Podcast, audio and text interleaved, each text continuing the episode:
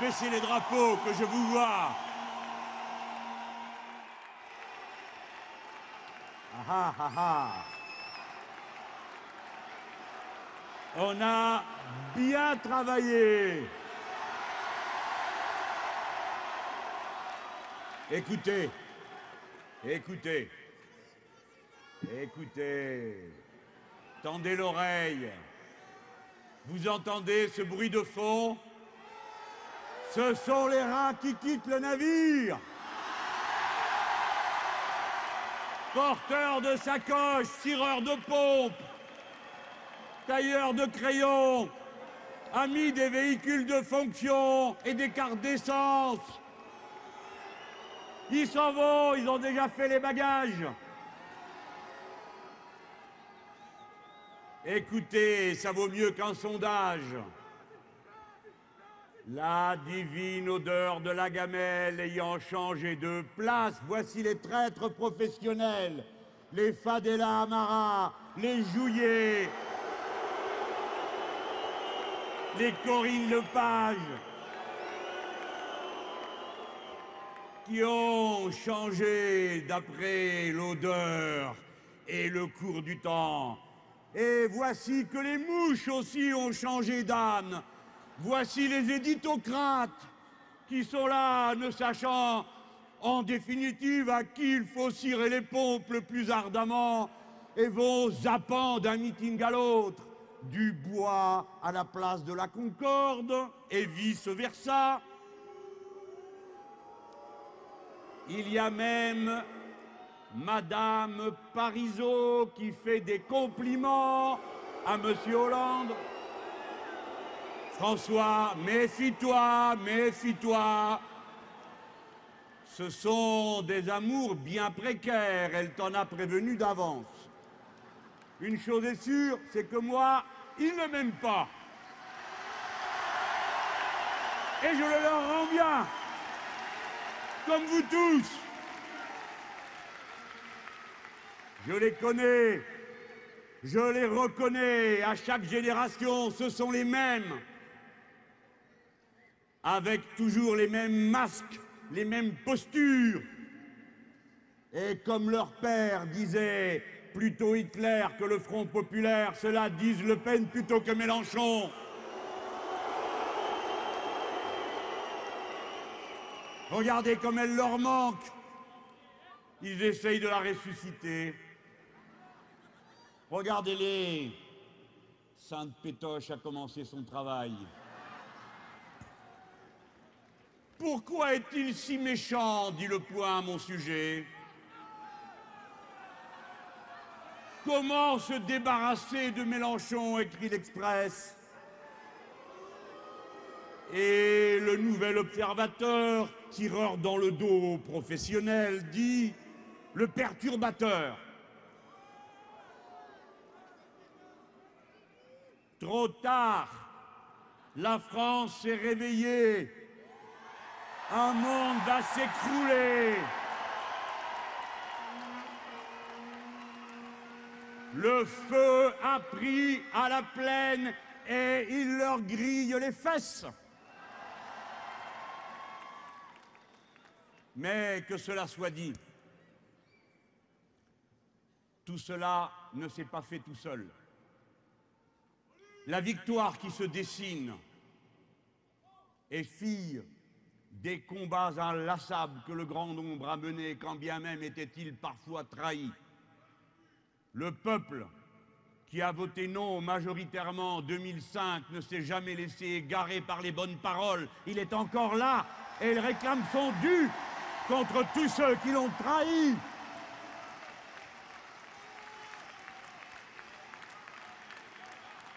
Le peuple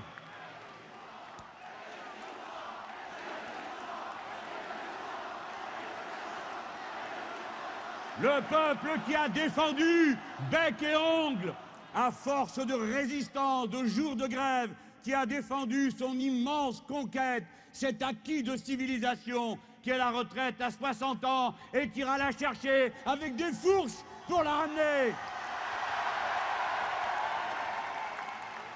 Oui, vous avez raison de nous craindre. Ce sont ces ouvrières, ces ouvriers que la loi pourtant devrait protéger, dont les cours de justice avaient dit qu'ils avaient raison, que ce soit les sodis médicales, que ce soit ceux d'Unilever, que ce soit ceux de tant d'entreprises où les droits les plus élémentaires des travailleurs ont été foulés aux pieds, où les décisions de justice n'ont pas été respectées. Personne n'a cédé. Le drapeau de la résistance a été tenu et la lutte partout continue. Elle attend du renfort des urnes que la décision aille complètement de son côté.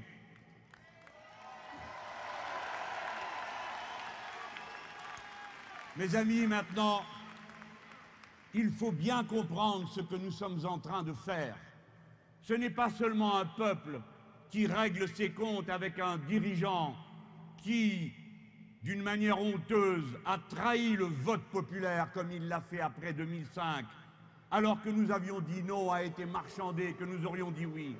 Ce n'est pas seulement cela qui est en cause. Écoutez bien, nous ne nous battons pas que pour nous-mêmes. De tous côtés, on regarde ce que nous sommes en train de faire. Écoutez, écoutez, en chassant Sarkozy, nous n'allons pas seulement nous débarrasser de quelqu'un qui nous aura pourri la vie, nous n'allons pas seulement marquer un degré supplémentaire d'enthousiasme et de conquête sociale, nous allons surtout briser sur le vieux continent l'axe Mercosy, c'est-à-dire le cœur de l'Europe austéritaire qui a pris à la gorge tous les peuples. Nous commençons par lui. Et dans un an, nos camarades allemands, eux aussi, iront aux urnes.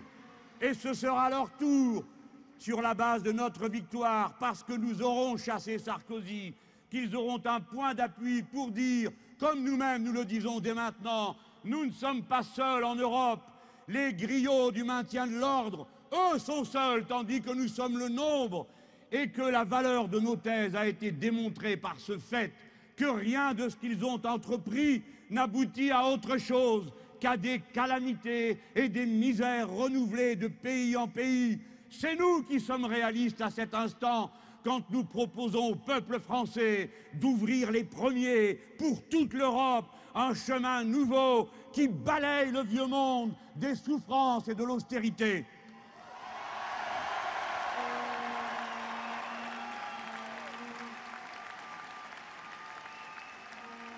Voilà la partie qui se joue.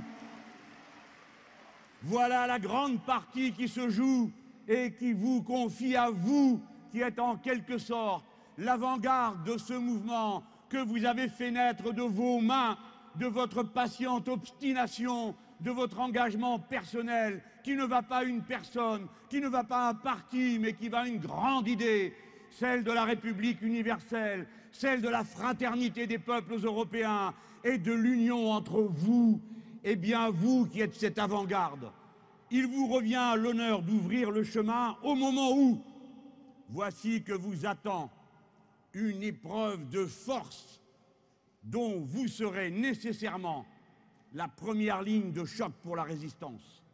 Mes amis, quel que soit le prochain président de la République, je le dis bien, quel qu'il soit, la finance est déterminée à attaquer je vais vous lire trois phrases que je vous demande d'entendre en pensant à ceux qui, avant vous, avaient reçu en 1789 cette lettre insolente des royalistes qui venaient rechercher Capet et qui menaçaient le peuple français de terribles représailles si on ne rétablissait pas immédiatement le roi. Voici ce que dit un monsieur qui s'appelle Larry Fink, PDG de BlackRock premier gestionnaire mondial d'actifs, c'est-à-dire un spéculateur international de premier rang.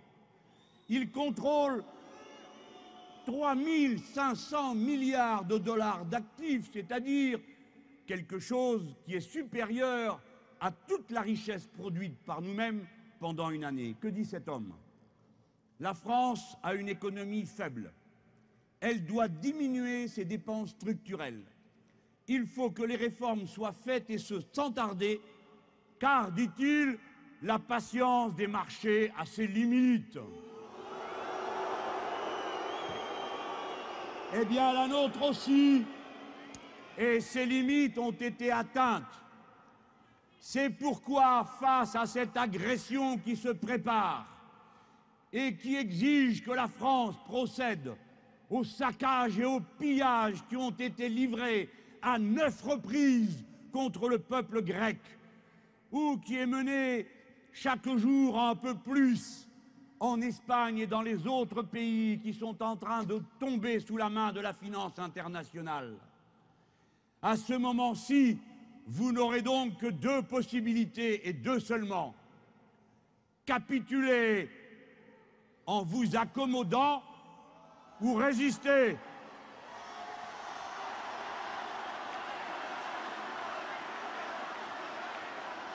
Capituler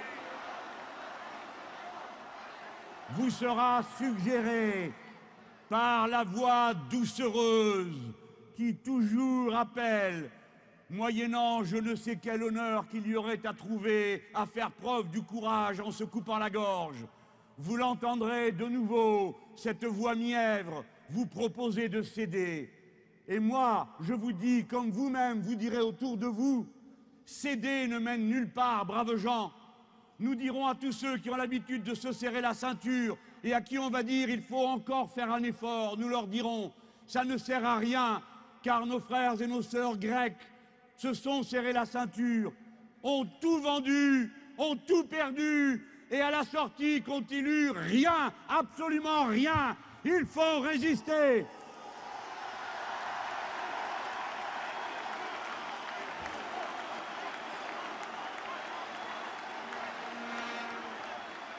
Il faut rendre les coups, rendre les coups.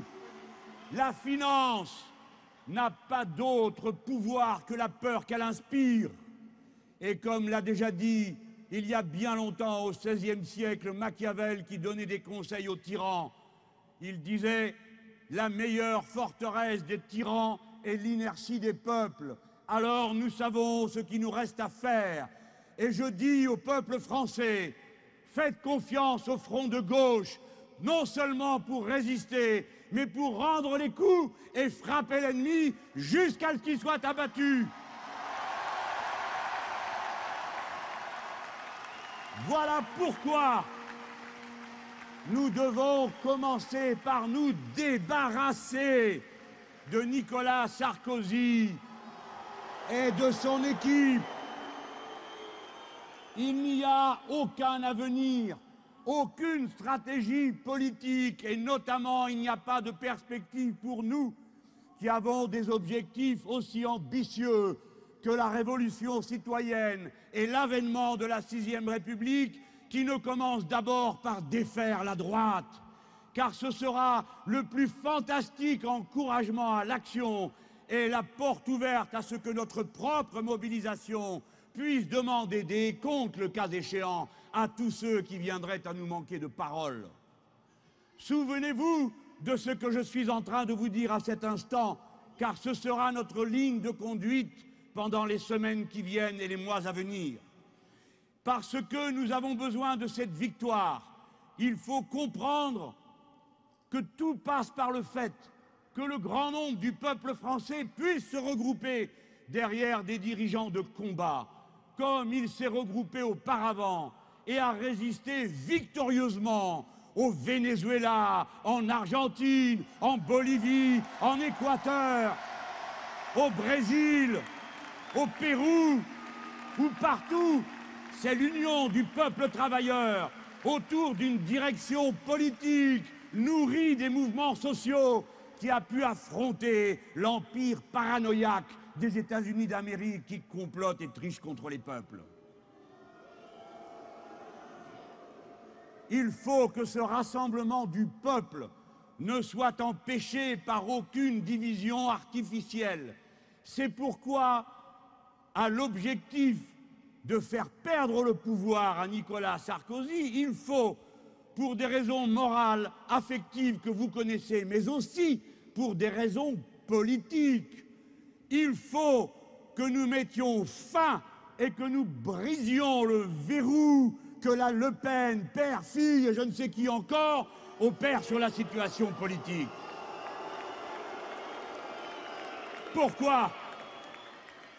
Parce qu'en faisant le diable de confort, en servant de prétexte, elle permet aux autres d'appeler à des regroupements sans principe et sans idée, uniquement mus par la peur.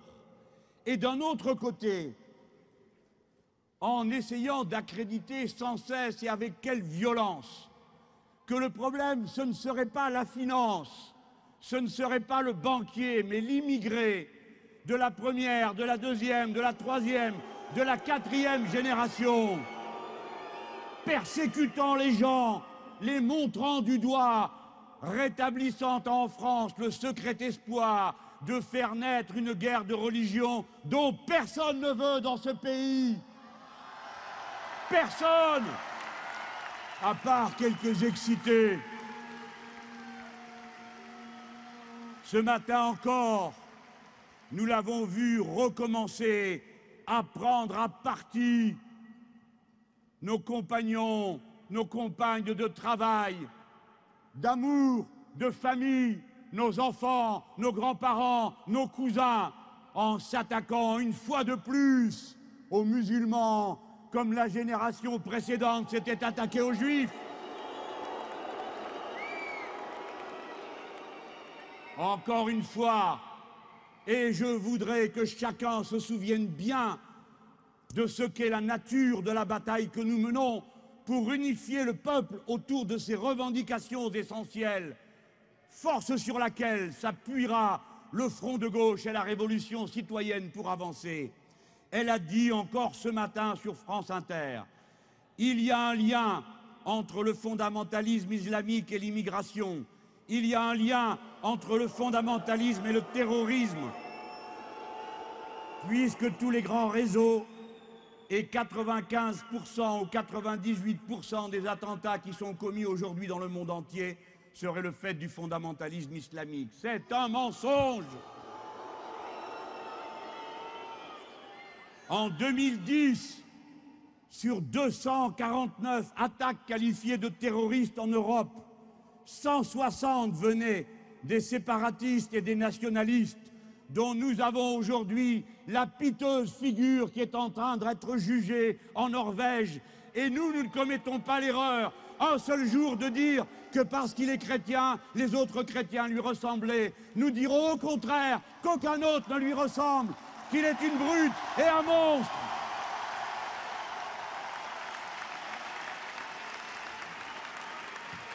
Alors, après avoir vomi son poison, distillé sa haine, voici que la cantinière des croisades, le yéti de la politique française, a enfin montré son visage. Elle dit je pense que le SMIC à 1700 euros est une solution qui n'est pas adaptée, pas pour les filles de milliardaires.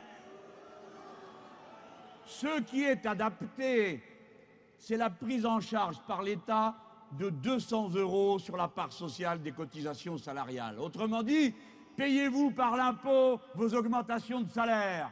Voilà à quoi sert le Front National. Voilà le chien de garde, le larbin, des puissants et du CAC 40 qu'elle est.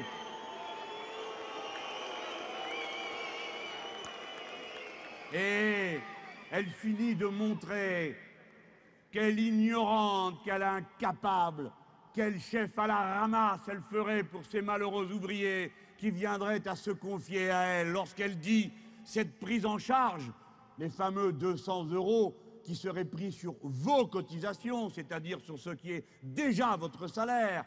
Elle dit ça permettrait de ne pas attendre la bonne volonté des entreprises. Mais, madame, on n'attend rien de la bonne volonté des entreprises du CAC 40. Ce que nous faisons, ça s'appelle la lutte de classe. Le rapport de force. Et si, c'est moi.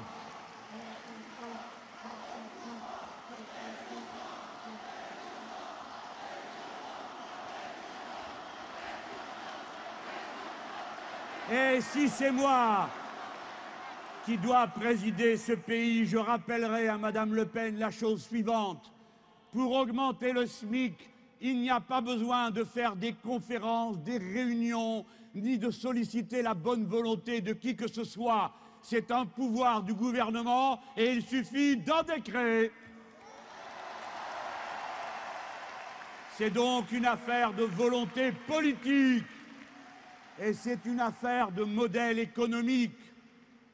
Je dis au nom du Front de gauche et de vous tous, car je sais que vous pensez comme nous sur ce sujet, il est absurde d'imaginer qu'un pays en pleine ébullition de jeunesse comme les notre pays, qui va devoir accueillir tant de jeunes petits Français, un pays qui a l'habitude de tant d'acquis, non pas seulement sociaux, mais de civilisation comme le nôtre.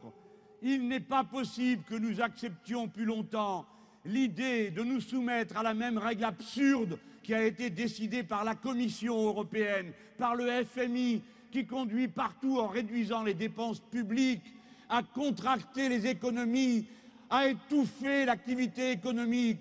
Il n'y a qu'une manière de rallumer les feux et de le faire d'une manière intelligente c'est d'augmenter les salaires en commençant par le plus bas, puisque c'est celui que le gouvernement peut changer.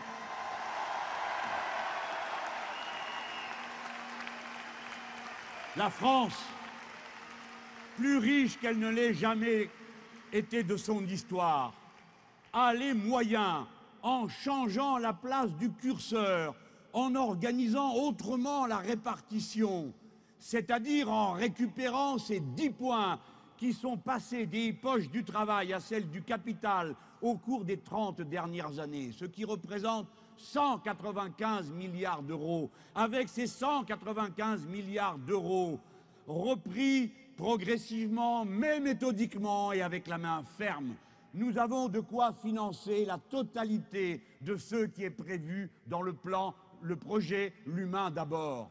Mes amis, ne vous laissez pas intimider par ceux qui prennent leur face sucrée pour vous expliquer que le réalisme ne serait pas de notre côté. L'irréalisme est du leur, et regardez bien ce fait. Alors que nous avons dit ce que je suis en train de dire et répété de meeting en meeting, est-ce que les événements n'ont pas pris exactement la pente que nous avions décrite Est-ce que la Banque centrale européenne n'a pas distribué 1000 milliards d'euros au circuit bancaire qui l'a immédiatement capté et ne l'a pas remis dans le circuit économique. À l'inverse, à l'heure qu'il est, la Banque centrale européenne rachète à ses banques privées le papier plus ou moins incertain qu'ils ont été prêtés aux différents États à 10, à 15 et à 18% si bien qu'à l'heure à laquelle je vous parle, la Banque centrale européenne prête à des banques privées à 1% qui ne prêtent à personne, mais elle-même encaisse des intérêts de la dette grecque. Est-ce que ça n'est pas le monde à l'envers? Donc l'argent y était. Avec ces 1000 milliards, il y avait de quoi solder plusieurs fois la dette de la Grèce comme je l'avais dit dès le début de la crise grecque. Et comme ces gens m'objectaient avec leur air supérieur, inimitable, qu'ils ont toujours en toutes circonstances, que j'étais irréaliste et que, en faisant marcher la planche à billets, j'allais payer avec de la monnaie de singe. Et bien des fois, il vaut mieux être payé en monnaie de singe que de mourir comme une bête, comme ils sont contraints tant et tant de nos frères et sœurs en Grèce.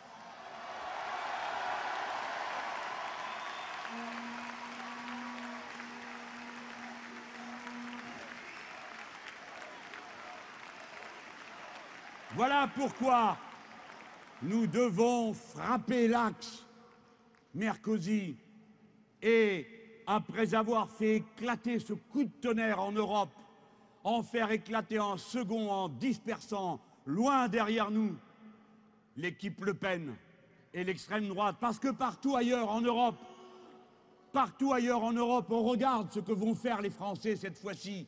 L'Europe est déjà riche d'une expérience terrifiante de soumission aux injonctions de la finance. Et elle se demande de quel côté se tourner. Et il y a trop de pays où la protestation populaire ne trouve pas d'autre canal pour s'exprimer que celui de l'extrême droite.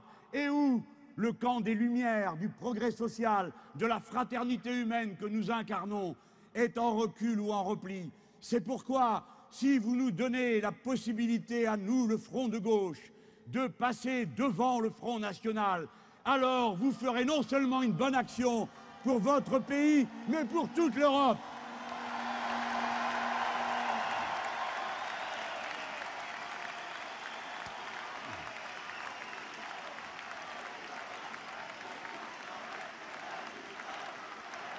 À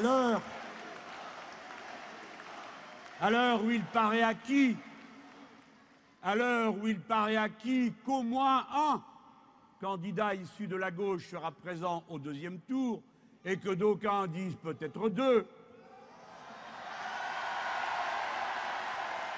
l'heure du moins, l'heure du moins où l'un des deux est acquis pour ce deuxième tour, je vous le dis à vous qui nous entendez, qui peut-être hésitez, c'est nous qu'il faut aider, parce que c'est en nous aidant que vous repoussez la menace et le danger qui accablerait un gouvernement progressiste, quel qu'il soit, si après la chute de Sarkozy, la droite pouvait se recomposer autour d'un front national à qui vous auriez commis l'erreur de confier un rôle exagéré. J'adjure les journaux qui se réclament de la gauche d'imiter plutôt l'humanité que l'Express et de nous aider à vaincre Le Pen plutôt que de me tirer dans le dos.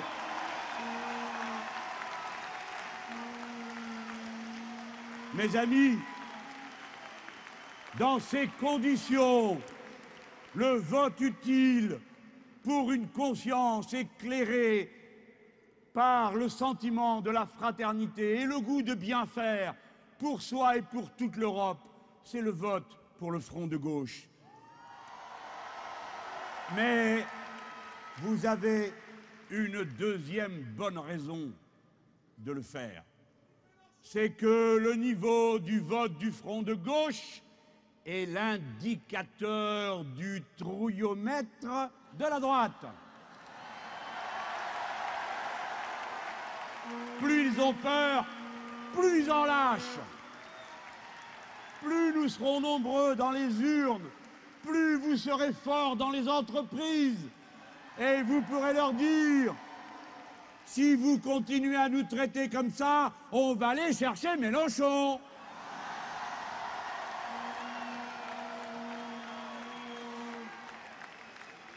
Et ses copains et copines. Mes amis, regardez, mais regardez comment, grâce à vous, pas à moi, pas à cause de mes discours, mais à cause de ce qu'ils vous ont vu faire. Vous avez vu comment tout d'un coup, celui-ci s'est dit Ah, mais oui, la richesse est excessive, nous allons en prendre. Et l'autre, le lendemain, qui dit, comme nous, on va courir derrière ceux qui se sauveraient. Mais je croyais que c'était populiste, ça, il y a encore quelques mois. Comment est-ce que l'esprit leur est venu en vous voyant, en vous voyant par milliers et milliers avec vos drapeaux rouges, avec vos drapeaux tricolores, dans les réunions. Voilà ce qui leur a fait réfléchir. Ils ne comprennent que la force. Et aujourd'hui, j'espère que vous avez remarqué que tout d'un coup, ils se sont aperçus qu'il y avait un problème avec la Banque Centrale Européenne. Et voici Sarkozy Rikiki qui dit à la Concorde qu'il va s'occuper de la Banque Centrale Européenne, blabla, on comprend rien, mais on a compris qu'il va s'en occuper. Aussitôt, Madame Merkel passe la tête à la fenêtre. Quoi? Qu'est-ce que j'entends? Et ils reprennent tous leur béret il baisse les yeux, il dit non, non, c'est pas bien compris, on a dit ça pour rire. Eh bien, ça ne la fait pas rire. Ils ont retourné ramper et disparaître. Parce que, monsieur Sarkozy, si vous avez un problème avec la Banque Centrale Européenne, c'est de votre faute, parce que c'est vous qui avez écrit le traité de Lisbonne et vous vous en êtes vanté. Et si vous nous aviez écoutés, si vous nous aviez écoutés, nous, si vous nous aviez écoutés, nous, en 2005, jamais vous n'auriez mis la France si mal en point et dans un tel guet-apens. Comme quoi nous sommes plus intelligents, nous tous comme nous sommes là, que vous tout seuls, avec vos cire-pompes, qui réalisez toujours trop tard dans quel guépier vous vous êtes fourré. Et je dis tout pareil à mon camarade François Hollande. C'est bien de dire que tu as un point commun avec moi, que tu ne veux pas du traité financier européen. Mais alors, amis et camarades, explique-moi voir pour quelle raison vous avez laissé passer à l'Assemblée nationale le mécanisme européen de stabilité qui contenait le traité.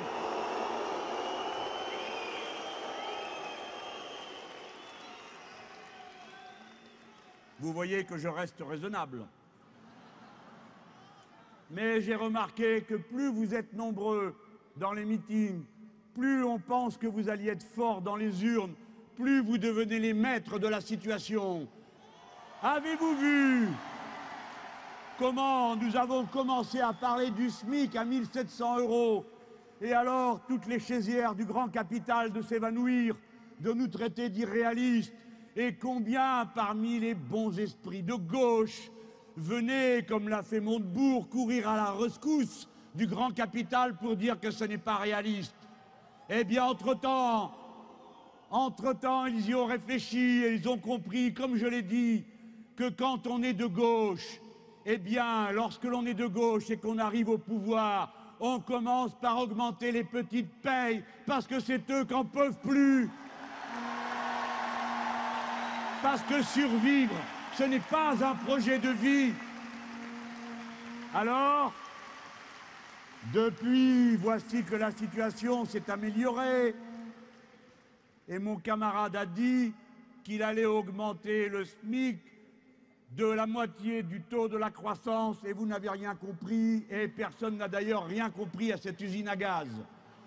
Et plutôt que de comprendre, nous avons fait les totaux nous nous demandons 1700 euros, plus de 300 euros supplémentaires en fin de mandature, et la moitié du machin de l'homme qui a vu l'ours, qui a couru après le singe, égale 2,30 euros. Eh bien, on ne fait pas une victoire de la gauche pour 2,30 euros. Parce que cela, on va se les chercher tout seul. Alors moi, parlant pour vous tous, j'ai expliqué ça à la télévision.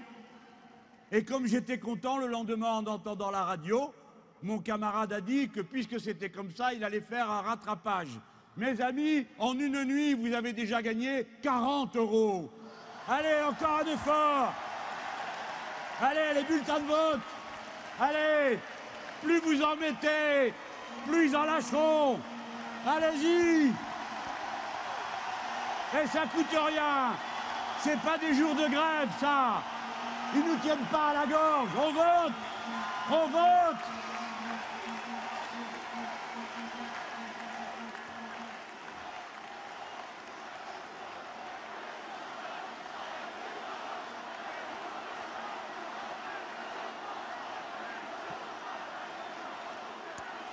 Camarades, amis, toujours nous vous appellerons à regarder bien en face les problèmes qu'il vous reviendra d'affronter. Car la situation demain n'est pas celle que nous voyons ici, quelqu'un qui parle à la tribune et les autres qui l'encouragent pour manifester à ceux qui regardent notre force. Demain, c'est vous tous qui, là où vous êtes, à votre poste de travail, dans la cité, à la maison, partout, devrez porter et accomplir le programme L'humain d'abord. C'est une rude tâche qui nous attend. La planification écologique, c'est une bifurcation de tout le système de production et d'échange. Il va falloir déployer et déchaîner votre inventivité, votre créativité. Cheminots, vous devrez mettre sur le rail tous les camions qui passent d'une frontière à l'autre. Travailleurs des industries pétrolières, c'est vous qui devrait faire les forages et les entreprises pour pomper partout l'énergie qui nous viendra de la géothermie profonde. Camarades des ports, travailleurs de la sidérurgie, c'est vous qui devrez mettre au point les métaux et les assemblages, les machines qui vont nous permettre de capter l'énergie de la mer. C'est vous, scientifiques, intellectuels, ingénieurs, qui devrez vous porter au premier rang pour que la France assume la mission qu'elle a devant l'humanité universelle de faire tourner son système de production pour qu'il soit compatible avec la règle verte qui exige que nous soldions la dette écologique de notre pays. C'est vous qui partirez, jeunes gens, sur la planète la plus inconnue peut-être du système solaire, qui est là à votre portée, sous vos yeux, c'est-à-dire la mer infinie, qui représente 70% de la surface du globe et qui est moins connue que la planète Mars. C'est vous qui avez pour mission, à l'appel de la patrie, d'aller faire cette découverte, comme avant vous, les ingénieurs, les techniciens, ont fait de nous la première puissance spatiale du monde. Nous serons la première puissance de la découverte des mers, où se trouve l'essentiel de la biodiversité, parce que nous sommes le deuxième territoire maritime du monde. La France est grande, notre énergie, notre intelligence, notre nombre n'y suffira pas. Il y a tant de travail à accomplir, tant de tâches à faire, tant de personnes dont il faut s'occuper. Mes amis, que nous ne sommes pas assez nombreux pour tout ce qu'il y a à faire. Et demain, quand il n'y aura plus un poste de travail pour mettre en compétition Yasmina et Françoise, mais qu'il y aura trois postes de travail, alors tout le monde aura du travail et il n'y aura plus de division, il n'y aura plus de racisme, il n'y aura plus de haine. Voilà comment nous réglons les problèmes, au lieu de faire des phrases, des quotas et je ne sais quoi encore, pour trier les gens d'après leur apparence, leur parentèle, leur religion. Exactement. Et moi, j'en suis fier. Je vais le dire tranquillement, on en a ras-le-bol de se faire parler d'intégration à la troisième génération. Je n'ai qu'une chose à vous dire, tout le monde mange des merguez et du couscous dans ce pays. L'intégration est réussie.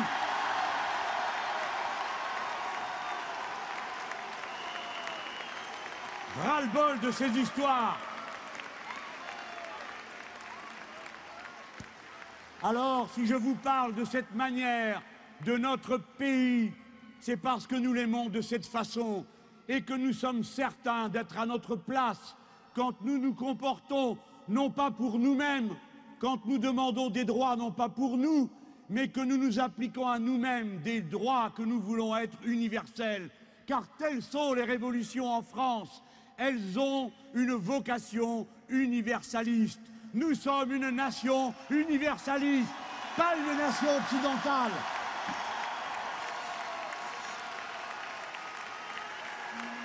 Patience, mes amis. Le jour se lève. Le jour se lève.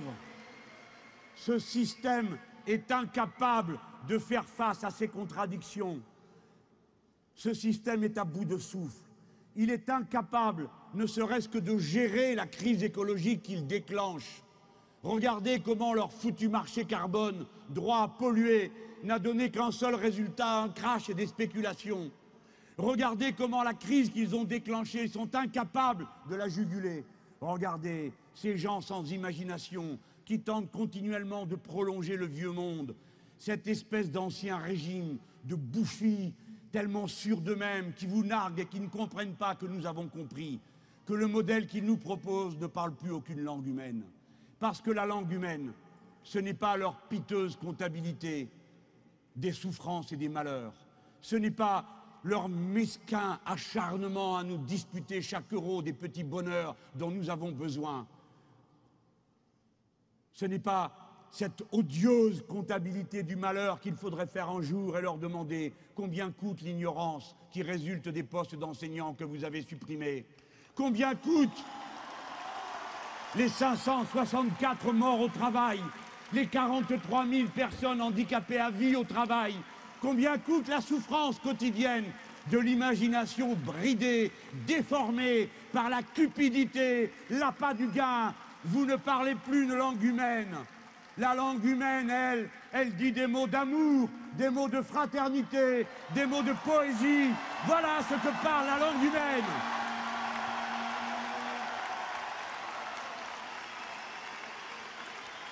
Ah, regardez-les. 1700 euros, c'est trop.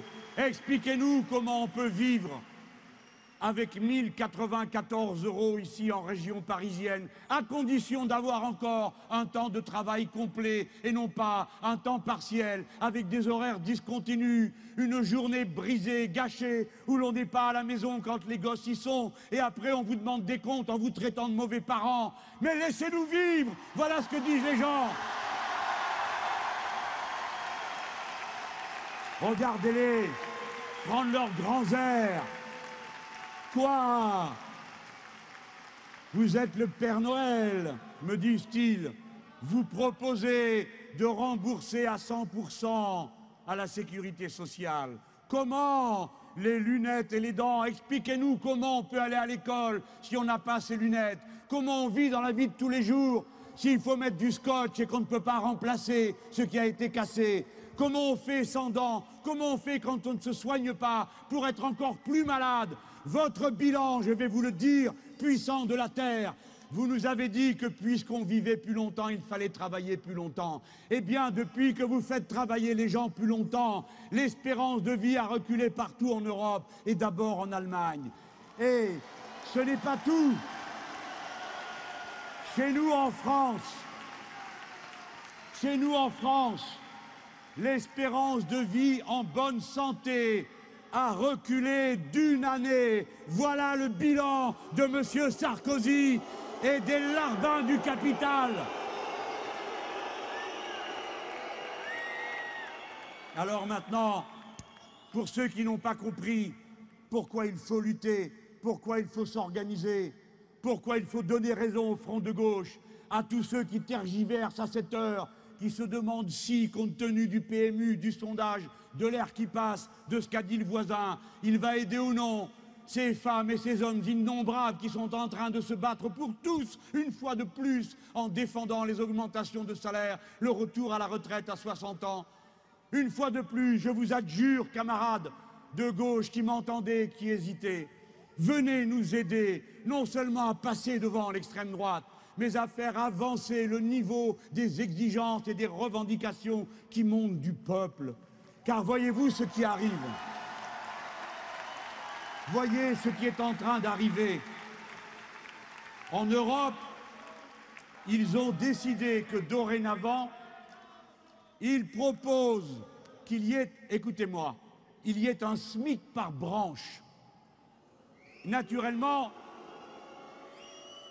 vous imaginez ce que serait un tel SMIC universel pour toute l'Europe. Nous, nous sommes pour un SMIC par zone qui irait croissant jusqu'à ce qu'il y ait un salaire minimum commun à toute l'Europe. Ben, ben, eux, ils veulent le faire par branche.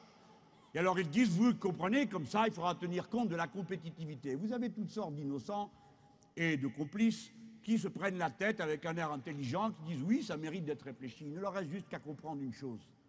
Le SMIC ne s'évalue pas par rapport à la productivité d'une branche, il s'évalue par rapport aux besoins quotidiens qui sont les mêmes pour un boulanger que pour un sidérurgiste. Ça s'appelle le salaire minimum pour vivre, pas pour faire métallo, pas pour faire pâtissier. C'est la raison pour laquelle le SMIC doit être nécessairement interprofessionnel. Vous avez compris ce qu'il vous prépare. C'est un droit social à géométrie variable.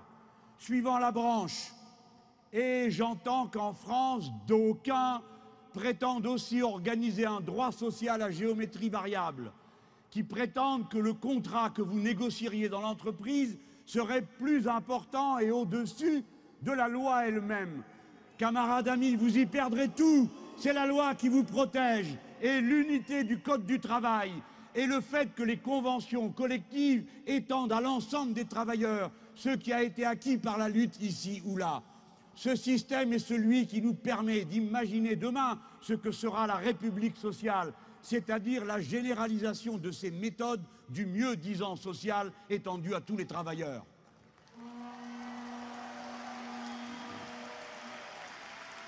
Le modèle économique du front de gauche assume ce qu'il est. Notre intention est de briser le système de l'accumulation. Je n'ai pas peur de le dire. Oui, nous estimons, et c'est idéologique, me dit-on, mais figurez-vous que c'est idéologique de dire qu'on peut s'enrichir sans limite. Ça n'existe que fort rarement dans l'histoire humaine, parce que partout, dans toutes les civilisations, on y a mis une limite.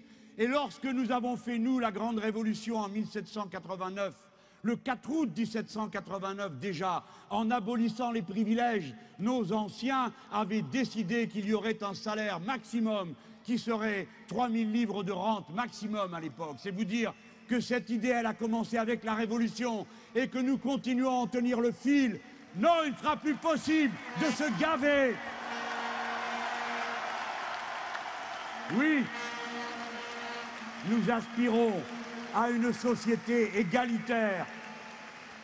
Je proclame que ce n'est pas vrai que seule la cupidité est un moteur de l'imagination et de l'intelligence, alors qu'il est des milliers de femmes et d'hommes font don du meilleur d'eux-mêmes dans leur travail, quel que soit ce travail, et ils ne le font pas par cupidité, parce qu'il faut vivre, mais ils le font bien parce qu'ils aiment leur travail.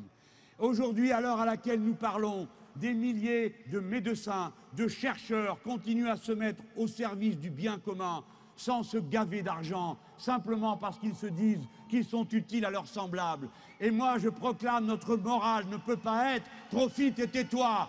C'est vie avec les autres, on ne peut pas vivre heureux dans un océan de malheur.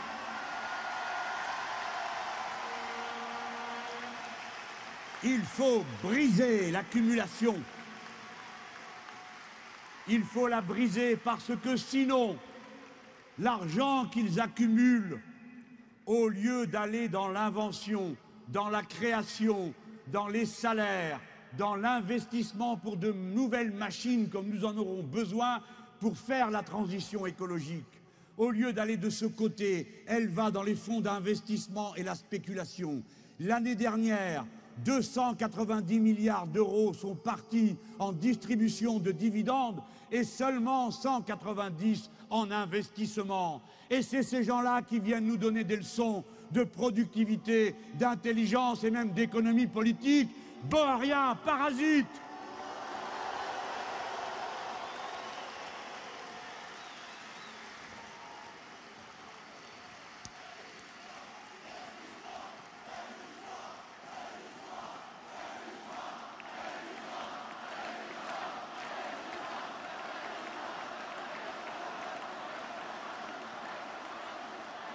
À présent, je veux vous parler de nous.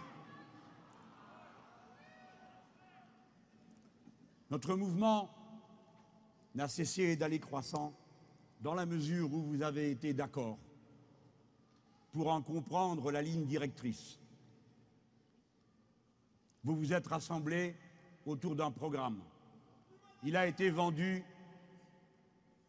comme peu de documents ont été vendus dans ce pays vendu et distribué. Plus de 400 000 exemplaires.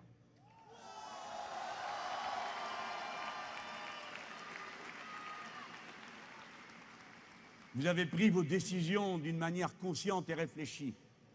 Vous vous êtes moqué de ceux qui se moquent de vous.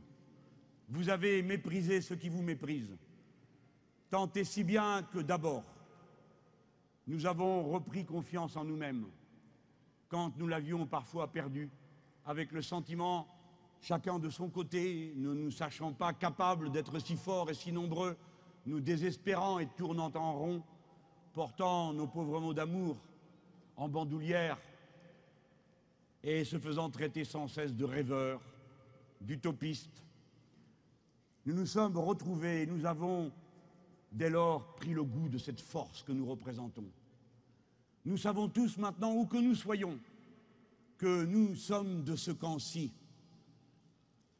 que le drapeau rouge a retrouvé sa place et que pas un instant il ne permet que soit oublié que dans la bannière de la patrie républicaine, il y a le rouge et que nous, nous le mettons loin devant le blanc. La force, nous l'avons retrouvée en nous-mêmes. Le bonheur pour les anciens, je vous le dis, de voir arriver la jeune génération reprendre le drapeau et les flambeaux. Ah, quelle joie, merci. Allez au boulot. La relève. C'est bon. Allez, la relève. Combien de camarades, les larmes aux yeux, voyant revenir les jeunes visages, la tête bien pleine, bien formée, intraitables comme l'étaient eux-mêmes, apprenant à toute vitesse les slogans, les mots d'ordre, les chansons, les analyses politiques, la fraternité, le refus d'avoir peur, de baisser les yeux, regardant bien en face l'adversaire.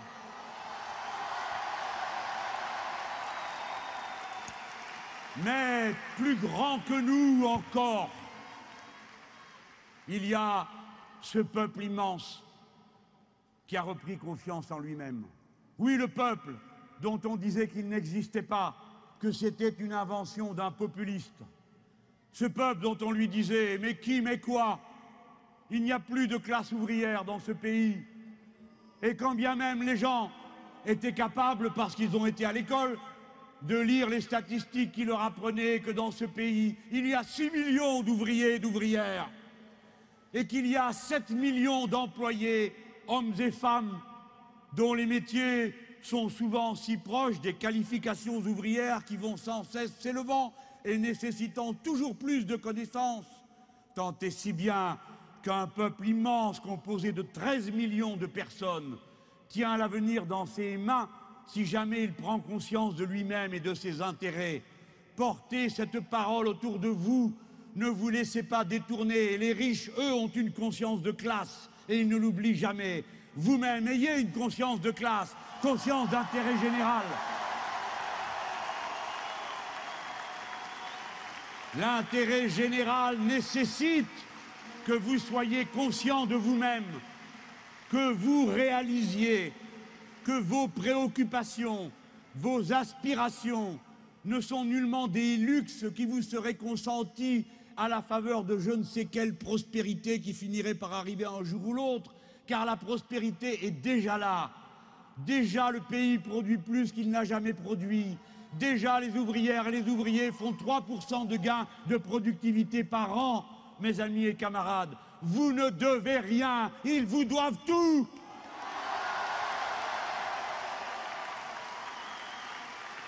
Et nous avons fait une belle et magnifique action en étant les premiers à porter de nouveau le seul vocabulaire qui compte, quand on regarde son voisin, sa voisine, le vocabulaire de la fraternité et de l'amour. C'est nous qui avons réconcilié le peuple avec lui-même et qui avons dit, quel que soit ton prénom, quels que soient tes parents, quelle que soit ta religion, tu es des nôtres.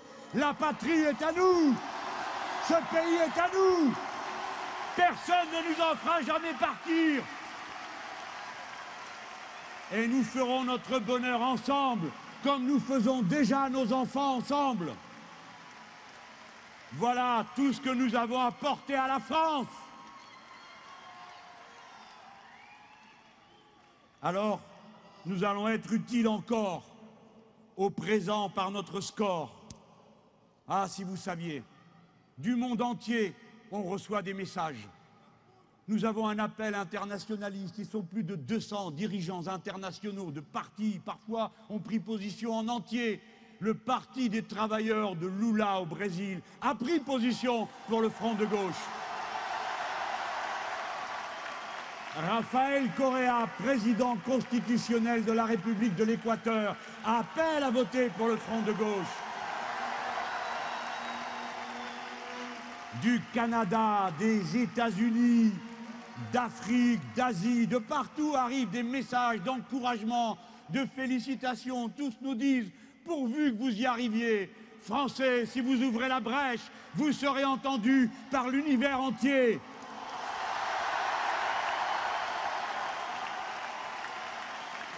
Nous serons utiles au futur qui se présente parce que le pays sait qu'il dispose d'une grande force, unie, cohérente, jeune, pleine d'ambition pour tous et universaliste, et que quand il se sera lassé du bling-bling et du front de la haine. C'est sur nous qu'il peut s'appuyer pour construire le futur, car nous savons quoi faire, nous savons comment le faire, nous avons de quoi composer plusieurs gouvernements, et nous avons l'énergie pour foutre un coup de pied au cul à tous ceux que nous voulons sortir.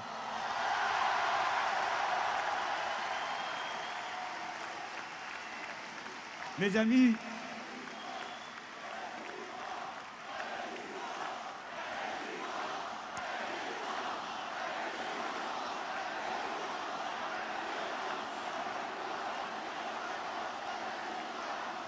Voici,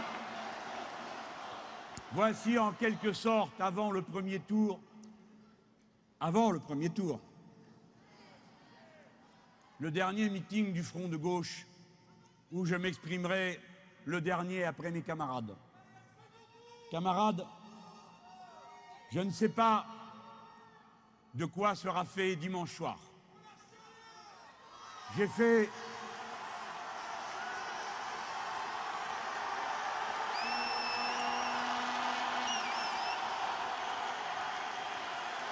comme tous mes camarades, femmes et hommes qui ont mené cette campagne éreintante de bout en bout et qui vont continuer à le faire jusqu'à la dernière seconde du premier, du deuxième, du troisième et du quatrième tour.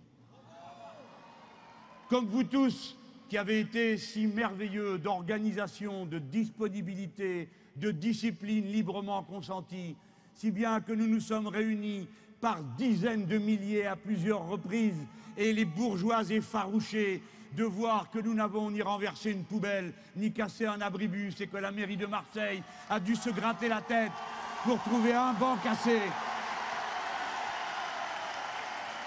Vous qui avez partout,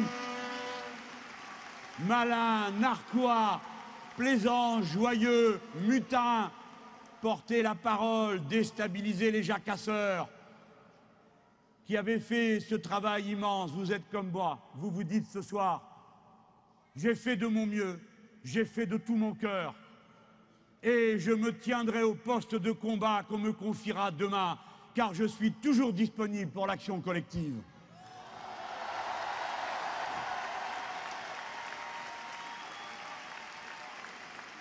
Quoi qu'il en soit, comme moi, si vous ne savez pas de quoi l'avenir est fait, du moins tentez-vous chaque fois de le dominer et de le maîtriser plutôt que d'en être l'objet aveuglé.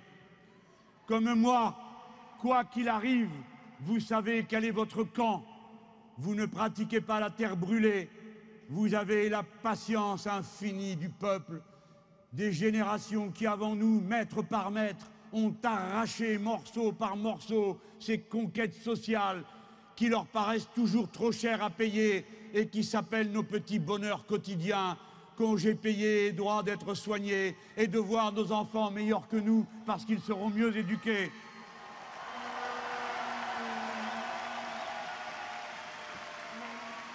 Le front de gauche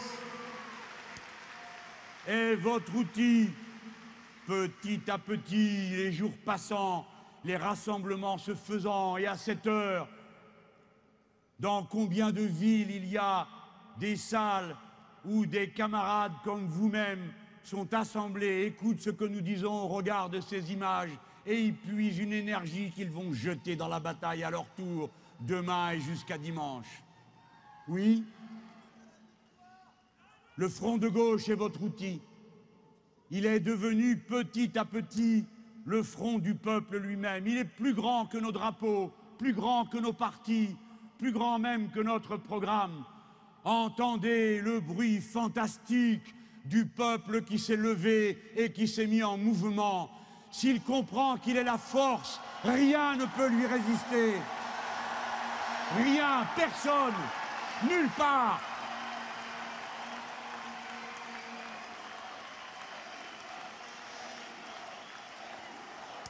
Voici ce que je peux vous promettre comme homme et comme militant. Sur mon honneur, jamais je ne me dédierai du drapeau que vous m'avez confié, du message que vous m'avez demandé de porter, de la noble et grande cause que nous avons fait vivre ensemble, ni à vendre, ni à acheter, ni à domestiquer. Avec mes camarades du front de gauche, nous serons et pour toujours la force autonome, indépendante, exigeante, qui ne se marchande pas, qui ne tripote rien sur les coins de bistrot, qui ne s'arrangera avec personne d'autre qu'avec le peuple lui-même et avec son propre programme. Le moment venu, que ce soit nous qui dirigions ce pays, je dis bien nous, le Front de gauche, qui de toute façon le dirigeront un jour ou l'autre, et le plus tôt sera le mieux si le peuple veut abréger ses souffrances. Notre front de gauche donnera à voir la force et la permanence de son rassemblement sous la forme qui conviendra aux organisations qui le composent, mais aussi à vous tous, vous toutes qui vous êtes assemblés par milliers et qui êtes dorénavant copropriétaires, coopérateurs de ce front de gauche qui vous appartient. Oui, nous convoquerons sous la forme qui correspondra à ce que les partis sont prêts à faire, une convention qui nous permettra de nous retrouver pour agir et voir tout ce que nous avons déjà rassemblé qui peut être projeté sur le futur. Mes amis, dites-vous bien dès ce soir que nous sommes une force grandissante. J'ai dans ma musette l'appel de 1500 syndicalistes qui appellent à voter pour le Front de gauche. 1000 intellectuels et chercheurs 215 organisations et personnalités venant de 36 pays, 160 philosophes qui ne pensent pas comme M. Onfray, 100 auteurs de polar, et même 100 artisans, commerçants et patrons de PME, PMI qui, eux, n'ont pas peur du partage. 40 économistes qui, pour ce qui est de la matière grise, de l'imagination et de l'audace, valent bien tous ces gens que j'ai vus aller japper en cadence pour l'austérité croissante ou la croissance austère. Et tous ces appels venant des secteurs que vous avez organisés, la culture, l'éducation, la santé, la petite enfance, l'agriculture, l'économie sociale et solidaire, où par dizaines sont venus les signataires, les partisans de la planification écologique, des droits des migrants, de la justice et des libertés, de la liberté du numérique. Bref, partout, ils se sont assemblés, ils sont tombés d'accord entre eux sur des plateformes d'action qui permettent de développer l'idée de la liberté, quels qu'en soient les domaines liberté de disposer de soi et de son intelligence par la culture et l'éducation, liberté de disposer de soi comme liberté constitutionnelle, pensant au droit des femmes à disposer d'elles-mêmes avec le droit à l'avortement qui leur est contesté et qui a été mis en cause. Liberté et égalité en dignité de tous les couples et de toutes les amours.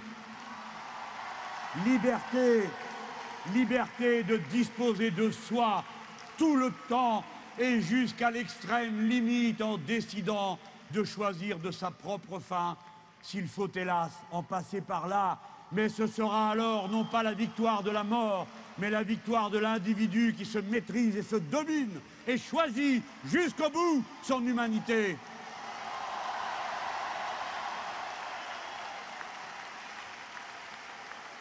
Alors, à ce moment-ci, je veux appeler autour de moi les responsables de ces organisations qui ont tout donné de leur générosité, de leur combat pendant ces mois qui viennent de se dérouler et qui vont être autour de moi fermes dans le combat pour tout ce qui se présente devant nous, notamment l'inéluctable révolution citoyenne qui s'avance et qui commence par l'insurrection que nous allons mener dans les urnes avec nos bulletins de vote. Venez avec moi, mes camarades. Pierre Laurent, secrétaire national du PCF. Martine Billard, ma coprésidente au parti de gauche. Christian Piquet, de la gauche unitaire. Clémentine Autain, de la phase. Lucien Jalamion, de République et Socialisme. Daniel Obono, de Convergence et Alternative. Christian Pierrel, du PCOF. Jean-François Pellissier, des Alternatives. Et toi, ma merveilleuse camarade Marie-Georges Buffet.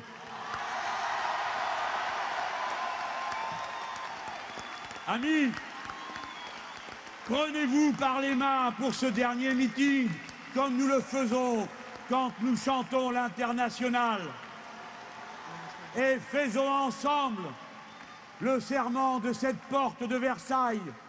Nous resterons unis, tous ensemble, jusqu'à la victoire de la révolution citoyenne, jusqu'à la victoire de la sixième République, tous ensemble, aujourd'hui, demain, résistance Allez, serrez-vous.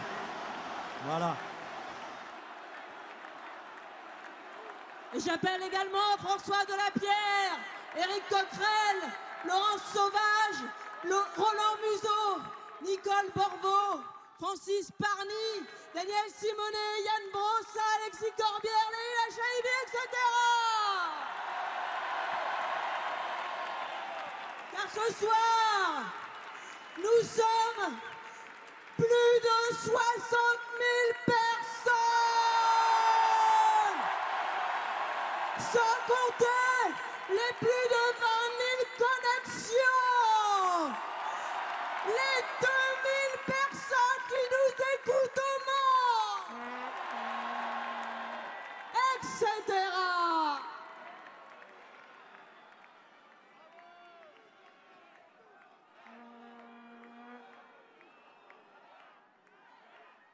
L'international.